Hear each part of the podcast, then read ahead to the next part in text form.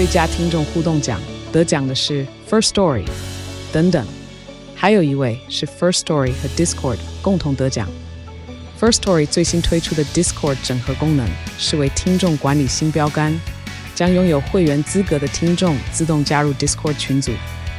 这不仅减少创作者的负担，也为听众带来丰富的互动体验，获得全台 Podcaster 一致肯定。体验这个惊人的功能，立刻点击叙述栏链接，让你与听众互动更上层楼。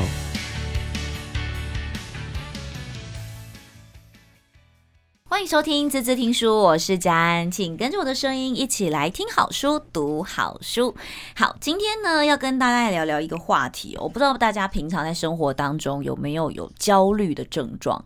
症状不代表它一定是病症哦，而是在我们生活当中总是有一些大大小小的事情，对你来讲你很在意，对别人来讲或许他不在意，但是他就是在你的心里会深深的影响着你。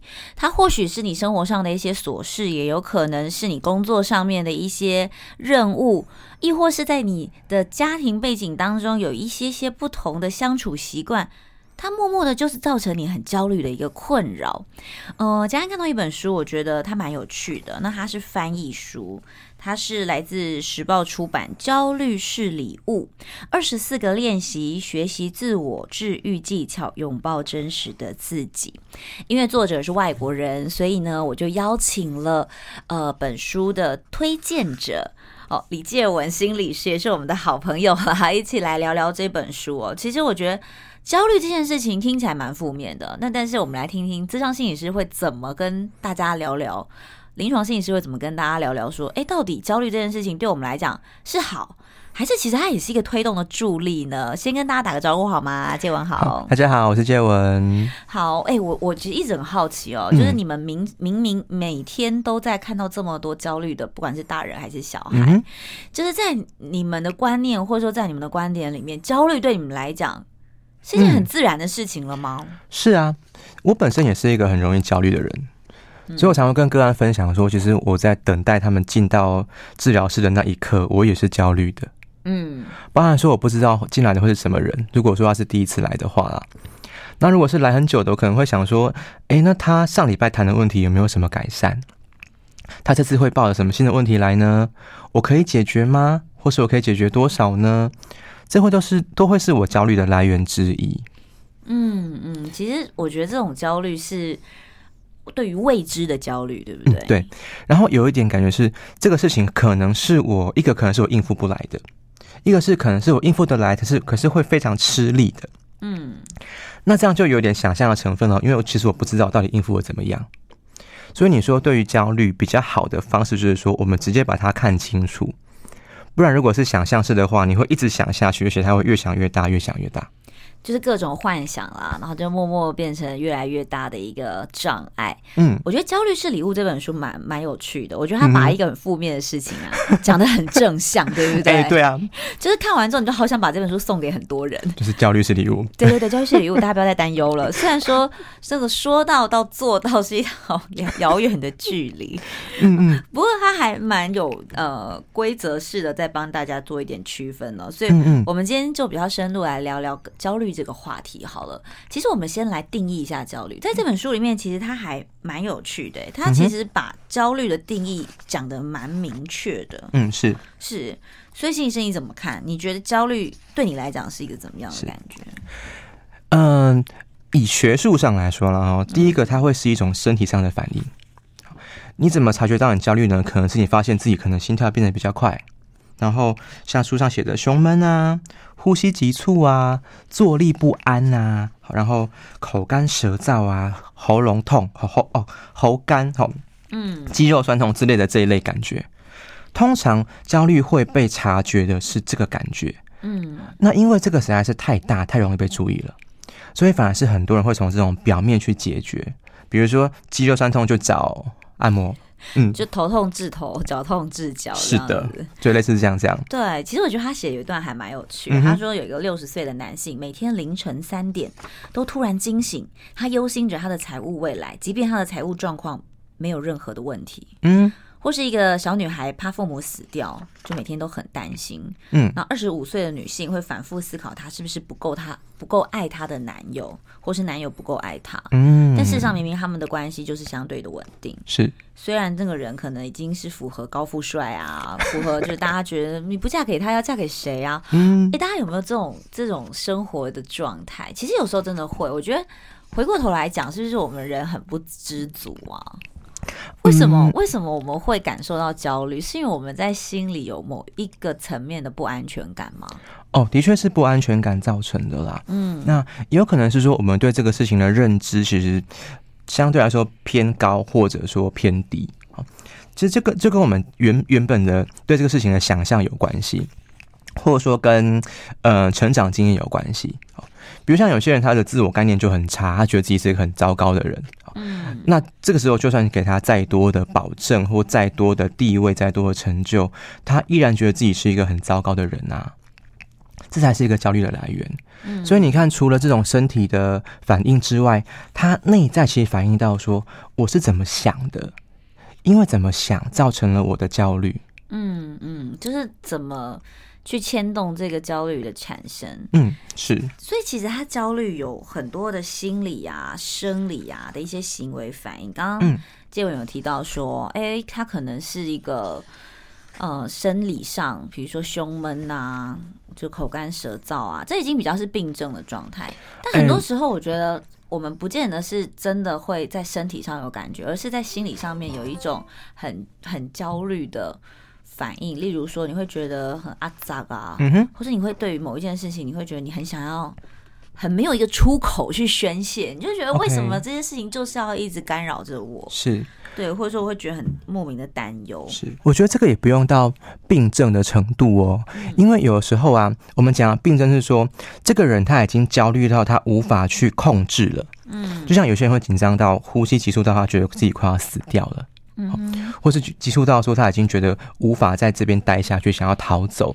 嗯，这是所谓病症的程度。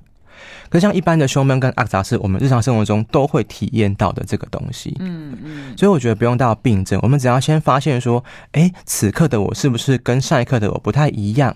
或许它就会是一个焦虑的迹象。嗯，其实我觉得焦虑这个话题它可大可小啦，有时候。其实你回过头去思考，就是他跟我们的原生家庭啊、生活习惯啊、行为轨迹啊，嗯，其实有很大的关系，对不对？是我遇过一个学生哦，刚好是我最近的例子。他在家里面，其实他爸爸是一个比较权威式的的人，好，所以他其实很多话都不太不太敢讲。好，那这他在怕把这样的习惯带到跟同学的相处当中。有一次呢，他们分组报告的时候。组长说：“本来是下下礼拜要交的报告，组长说这礼拜就要交了。诶，如果是你，你会怎么样？会觉得来不及，对，没做完，他就很紧张。他说他当下非常非常的紧张，可是那个紧张的背后，我问问完之后，他说他是生气的。为什么突然给我改时间？那为什么突然我原先的计划都要被你这样子而打乱？嗯哼，可是我就问他说：诶，那你？”可以跟他讨论吗？他就说啊，哎，讲有什么用？可是真的讲了没有用吗？嗯，其实大家还是可以理性讨论的。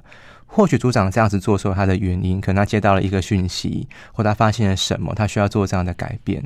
嗯，可是如果你不问不讲的话呢，其实他就这样过去了。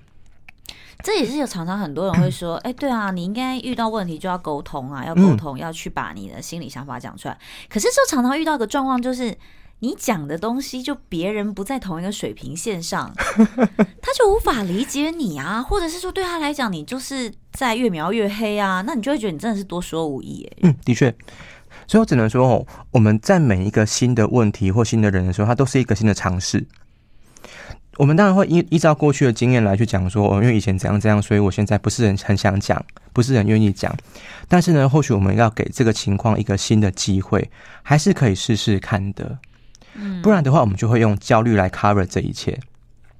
就像我有意见，我不敢讲，好，我用焦虑来解决之后呢，事情依然是这样子。嗯，然后我就我就觉得说心情很差，或是身体状况很不好。对，其实这样就会恶性循环了，嗯、不断不断的循回循回。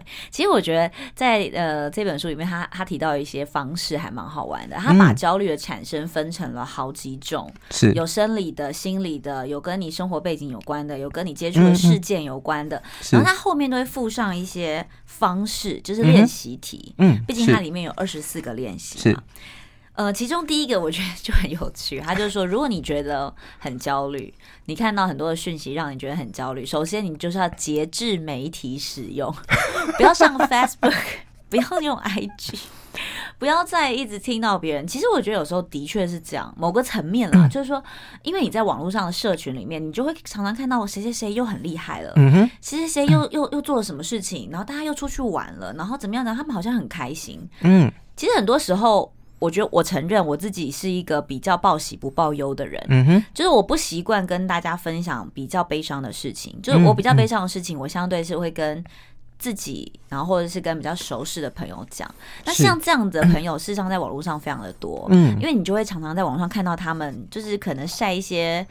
呃，成功的照片啊，又遇到了谁呀、美照啊，跑出去玩啊，然后你就会觉得，天，他们的生活怎么都这么棒，然后我怎么很无聊的，什么都不能做，或是我有什么样的障碍啊，一直困扰着我。嗯，可是我我有时候会会很老实的跟人家说，哎、那都表象啦。说实在，你说我没有困扰吗？我也有很多困扰啊，只是我可能不会去告诉大家。所以，当你在看这些社群的时候，你会觉得说：“哇，他好棒棒哦！”可是，你有没有想过，事实上他的另一面，或者说他可能遇到的是钱不够用啊，可能最近快要离职啦，可能因为要处理什么贷款的事情，他周周转不来啊。嗯嗯。所以，其实是你没有办法想象的，你只是看到一个表象。哦，这个就是说，我们在接受资讯的时候，我们把这个资讯太过简化了。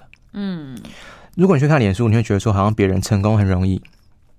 快乐很容易，嗯，然后出去玩很容易，可是他不会告诉你，他背后可能这个旅费是他已经累积了半年了，嗯，他辛苦打工了半年，或者说夫妻开心合照之后，他们下一秒吵架了，真的，这种几率都很高哦。对，类似像这样子，所以他有点像童话故事啦。你会觉得说，我常会问大家说，那王子跟公主结婚之后，他们会怎么样？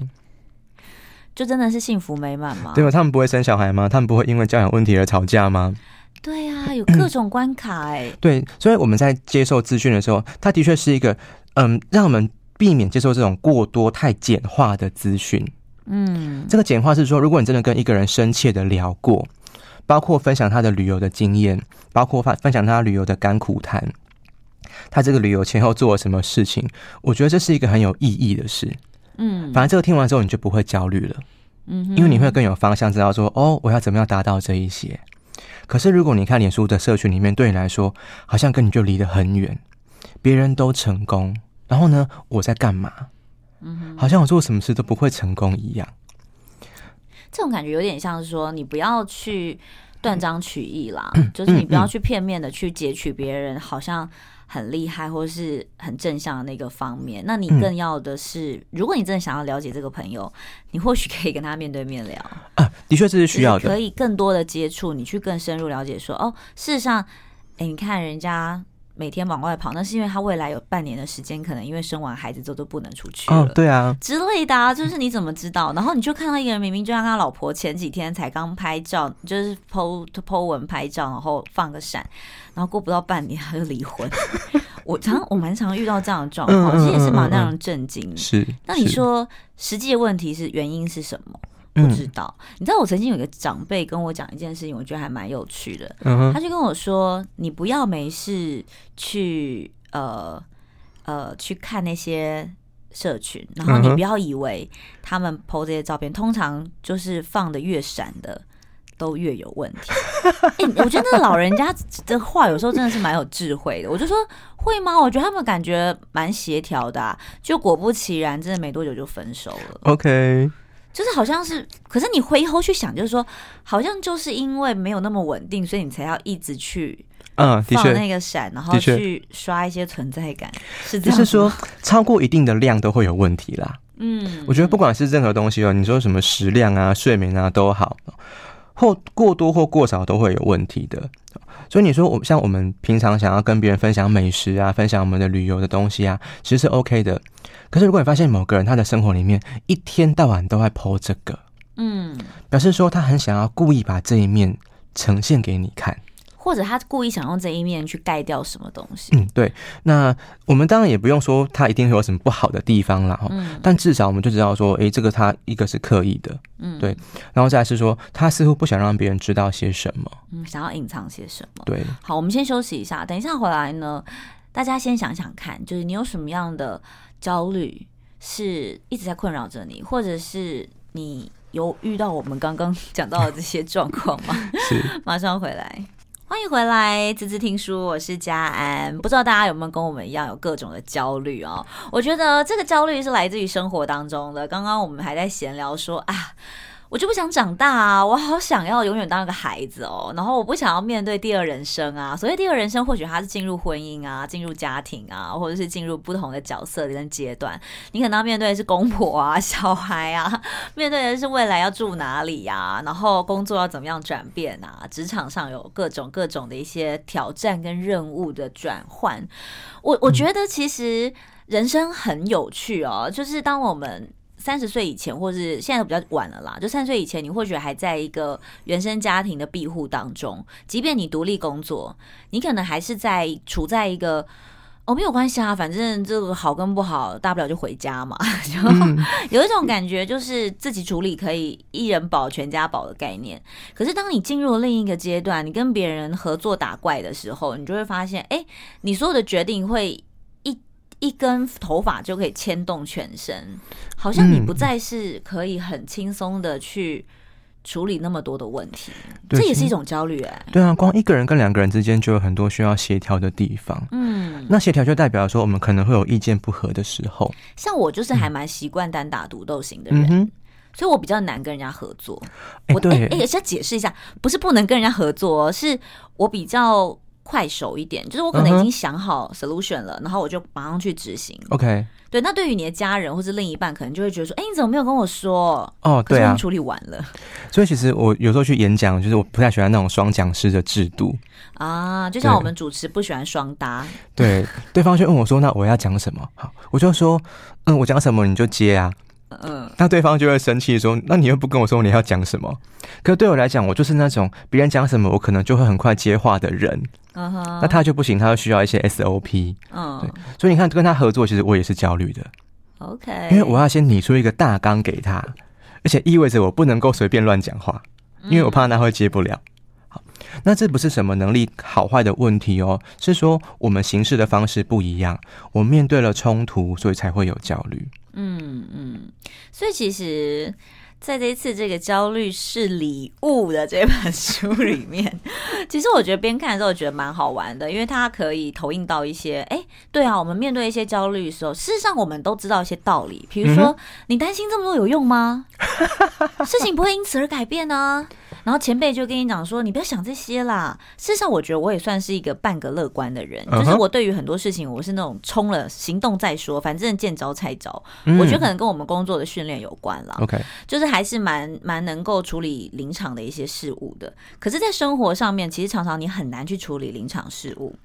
那它里面就写到了一个关键的要素，他就说，当你有这个四个关键要素，掌握这四个关键要素的时候，你就可以在这个疗愈你焦虑的这个路途当中来协助。嗯哼，好奇、慈悲、静止与感恩，你真的是很翻译书的说法。嗯，就你对很多事情，其实你是要有好奇心的，然后你要保持着一种很宽大、很慈悲去接纳所有讯息产生的这种心态。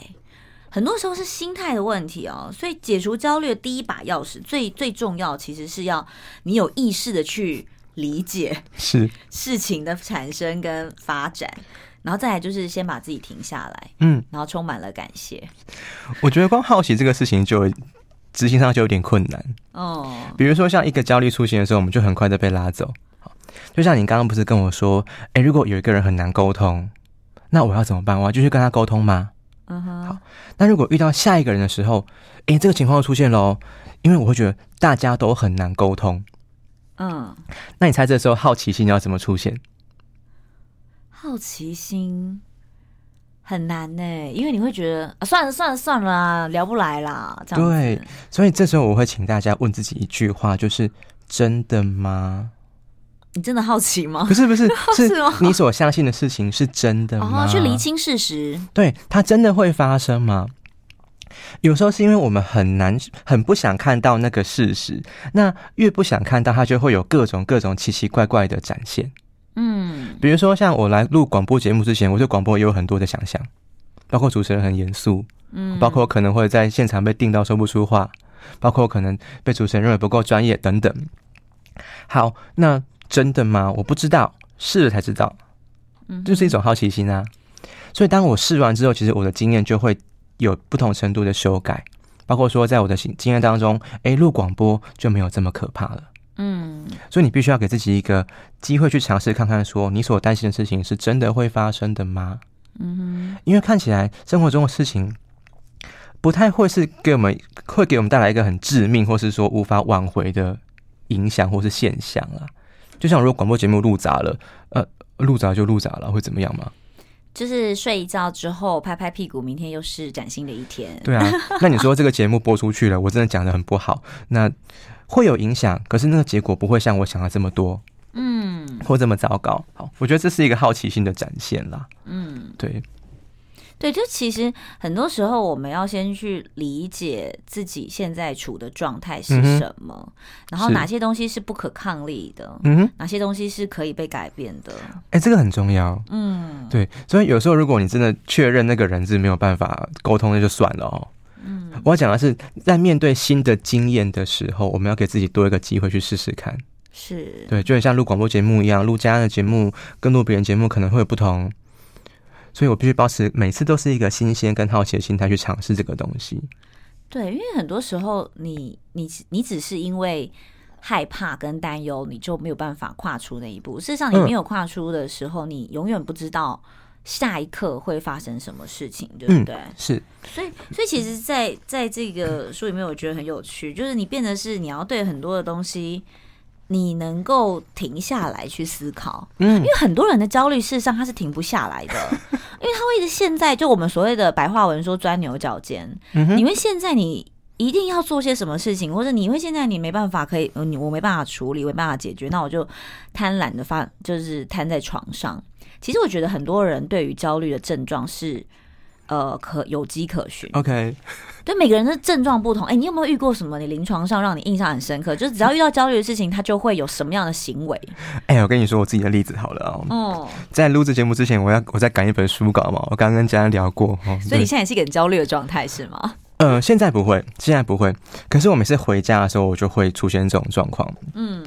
所以你想想看哦，我要赶一本书稿，好，那同时我有一些病例要补，好，同时有几通重要的电话要打，然后同时还欠了一篇专栏，好，有四个工作。那希望自己编辑不要听到哦。我昨天晚上还为了这个东西，我今天来台北录音嘛，我特地找了一间饭店，是很大的，有书桌的，可以让我工作的饭店。好，那也做了一些准备哦。我买了食物，想说要写稿写到天亮。好，然后就是做长期的抗战。好，那你猜我昨天晚上的工作进度怎么样？零。你也对我太没信心了。哦，真的吗？我以为你要说我太了解你，因为通常当经有人在讲的这么这样子开心、跟激动、跟兴奋的时候，就是往往他 并没有如期完成。但我觉得他的没有如期完成，可能是一种。就是或许他想说，好吧，我还有其他的备案方式可以处理。我跟你说，没有零的原因是因为我等一下还要去做一个简报。嗯，我把简报的那个封面做好了，那这个工作进度不是零。哦，所以你把简报做好，但是没有封面，封面 就是第一张。哎、欸，这样大家听完别人的焦虑的时候，有没有突然觉得没关系？我今天的进度还不错。那种 to do list 的列出来的时候，你会发现说。我很紧张，每件事情都很重要。我不是不要不给哦，可是我当下就真的卡在那里了。我在干嘛呢？我在吃宵夜，我在床上打滚，我开了电视在那边乱转。你说是一种钻牛角钻牛角尖吗？是，它是一种钻牛角尖。嗯，因为我想着我在今天晚上的时候要把这四件事情全部都做完。嗯哼，就算不做完也要做到一半。好，可事实上。就一般的工作进度来说，你看我现在三十几岁了，我有可能像二十几岁一样熬夜熬通宵，然后做这些事情吗？可能到两点就差不多了吧。嗯，所以这是一个我对目标设定的问题，造成我的焦虑，也是因为这样让我太太僵化了。对，我觉得其实是当你怎么去看待你的焦虑，嗯哼，它会影响你怎么对处理这个焦虑。所以其实这个事情，如果一说上来讲，我们其实应该回来修正那个目标。哦，就是我对这个事情的预设，先不要设的这么高或这么满或这么的完美。因为设完之后根本就没有什么用啊，我还是一样卡在原地啊。其实这样子还是有一点等于等于没有没有进展的感觉。是真的没有进展，编辑不会听到这一集吧？好，我觉得不管怎么样，大家其实就会有很多不同在工作上面或生活上面焦虑。像很多妈妈可能会很焦虑，说啊，我小孩怎么办啊？我怎么没有把他带好啊？会有各种的一些忧虑，或觉得说，哎、欸，他怎么跟别人不一样啊？进度不同啊？像我就有就是朋友，他们就会觉得说，怀孕的时候担心孕期长得不够。赶得上进度，然后生下来之后担心他抬头时间比别人晚啊，然后再晚一点又担心说，哎，他学的走路没有没有比别人快啊。嗯嗯，我就觉得人为什么要一直跟别人比啊？好焦虑哦，真的好焦虑哦。就是你小孩都没有焦虑的情况下，你都把他弄得好焦虑哦。OK，它其实是一种面对未知的状况啦。嗯，所以这么说这么说，我们教也教我们说，其实我们也必须要掌控某一些东西。嗯哼，就是很多事情是，如果我发现我是可以做得到的，或是在在我的规划之内，我们是可以不用焦虑的。OK，就是其实你如果有意识的把这个 schedule 拉出来的情况之下，你是可以不用这么担忧的。我觉得大家可以先把你该做的事情，跟你想做的事情，跟一些时程先做出来。对，重点是要合理。哦，对，不要画大饼。像我昨天那个就真的很不合理，就有画跟没画是一样的。没错，我还蛮喜欢他前面他在里面有讲到一段，就是、嗯、就活在当下，嗯哼，活在当下的一种脆弱。他讲的是脆弱，啊、脆弱，嗯、对，就是你当下你会觉得天哪，我没有一个可以处理的方式，嗯哼，然后我也没有一个紧急逃生的出口，嗯，但是他他还是有他的方式是可以去让你的生命去转弯的。是，我的理解是这样子哦，就是。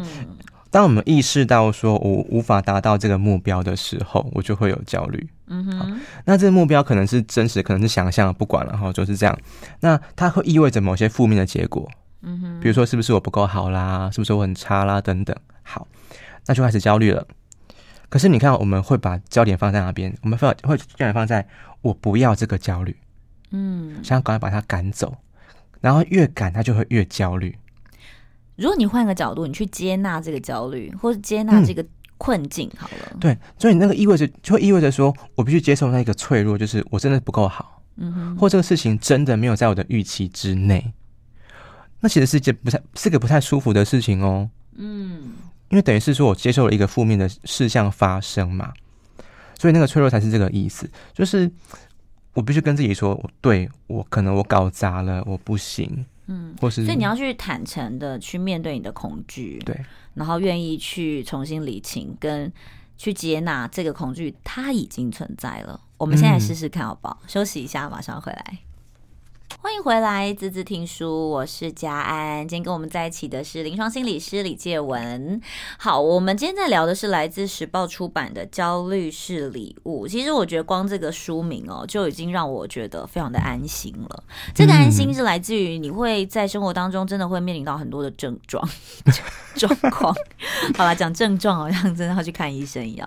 可是我觉得很多人反而都会把一些负面的讯息当做是。比较隐晦的，不敢去展现的，或者是觉得哦，我怕讲了被别人瞧不起啊，被别人讨厌啊，或是为什么我会不开心啊？我怎么可以不开心？我应该让人家觉得开心啊！我甚至要带给别人开心。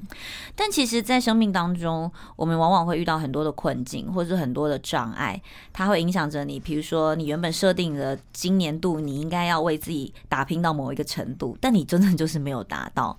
那有的人就因此而觉得很失落，或者因为呃疫情的关系，你可能赔了好几百万，但是你就是。就是赔啦，那怎么办呢？就是很多东西它叫做事实，嗯、是对。其实我还蛮喜欢曼娟老师曾经有讲过的一句话，他说：“一切都会过去，这也是事实。”嗯哼，就像一切会过去这句话本身就是一个事实。嗯，就是不管怎么样，时间会过去。那当然，我们不是用一个很摆烂或者是很消极的态度去生活，而是我们要怎么样活在当下，然后去处理跟面对这些焦虑，嗯，而把这些焦虑转换变成是可以帮助你前进的动力。是对，所以其实我觉得他在里面提到的好些好多的呃观念，我觉得都还蛮有趣的。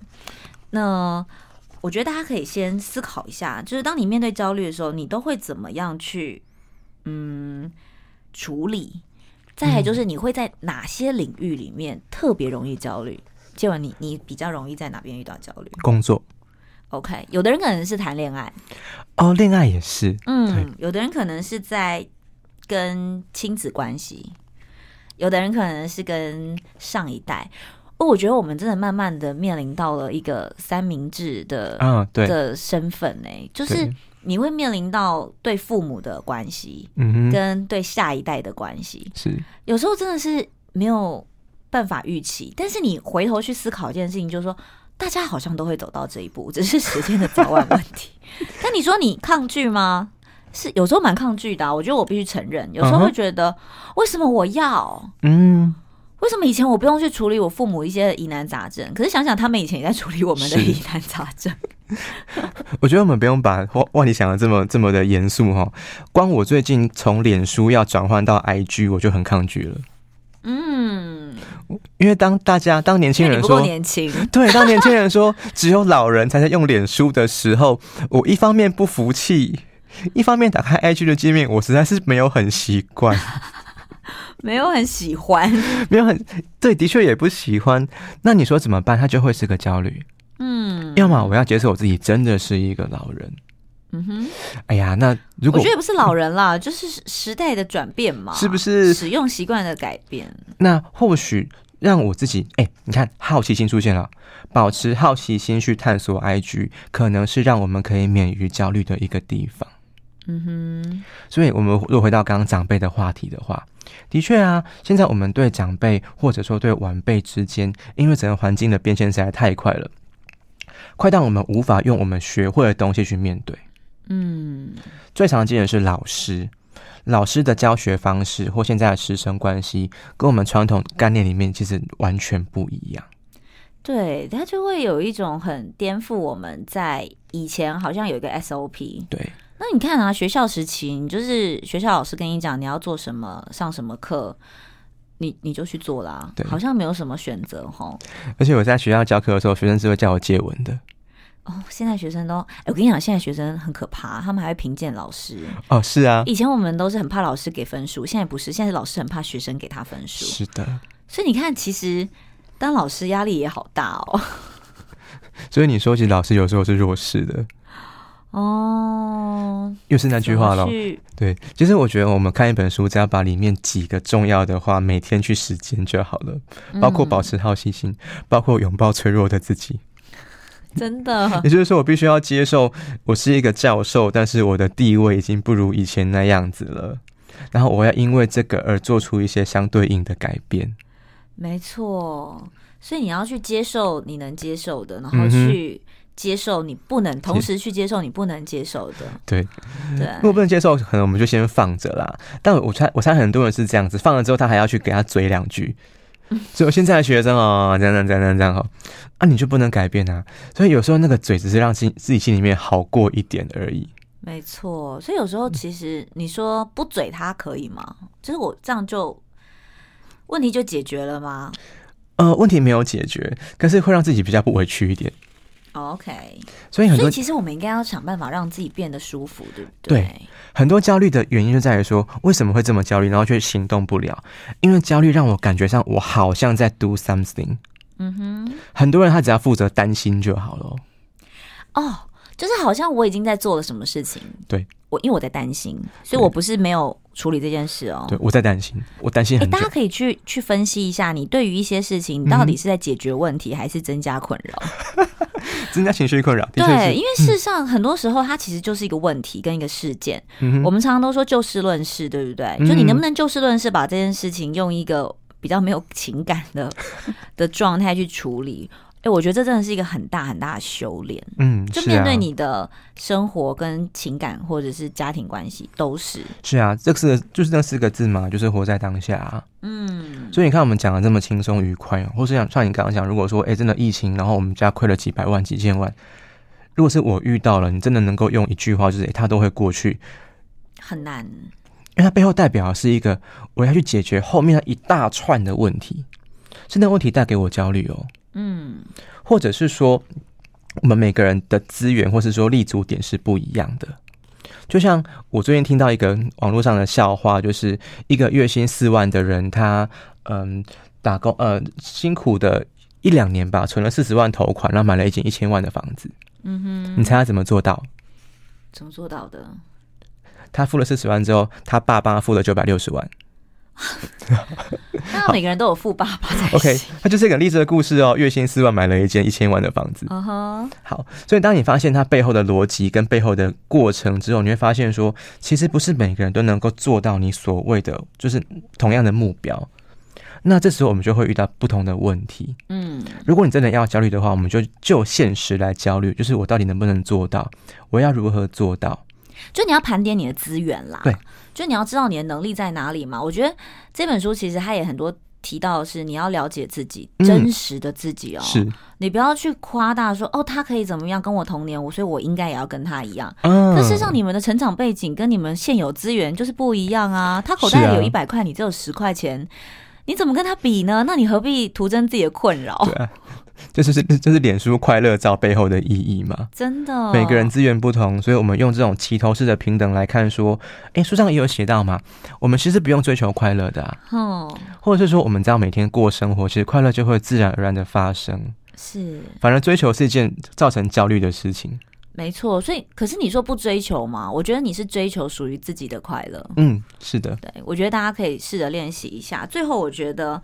跟大家分享一段，我觉得是蛮好玩的哦。就是我们这一辈子，他都习惯了是在逃避痛苦。我觉得很多人都会为了逃避而逃避。对，因为你觉得你没有办法解决，你也不想要为此而烦恼，所以选择逃避。是，但其实你选择这件事情，那个问题它永远存在在你的心里，所以不如让你很正式或是很直觉式的去把这个问题分析开来，是，然后去厘清。